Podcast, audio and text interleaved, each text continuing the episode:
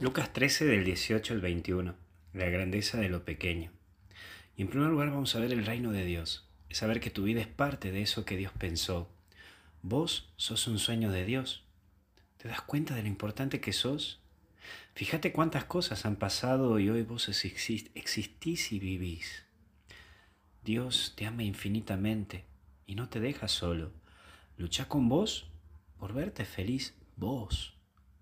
Pero ¿Vos qué estás haciendo por tu vida para ser feliz? Movete, jugátela, movete porque es tu vida. No estés esperando que otro te solucione tus problemas. No estés esperando que otros maneje tu vida. Vos tenés que vivir, vos tenés que moverte por tu vida. Y ahí está el grano. En las pequeñeces se notan las grandezas, haciendo lo que tenés que hacer de manera simple y sencilla, pero con mucho amor. Hacen estas cosas que se conviertan en perfectas. No es necesario hacer tantas cosas en la vida, ni tampoco hacer cosas majestuosas. Hacer lo que tenés que hacer, pero ponele amor y ganas, ponele actitud y ponete confianza en vos. Por último, masa. Cuida tus convicciones y sé claro con tu modo de vivir.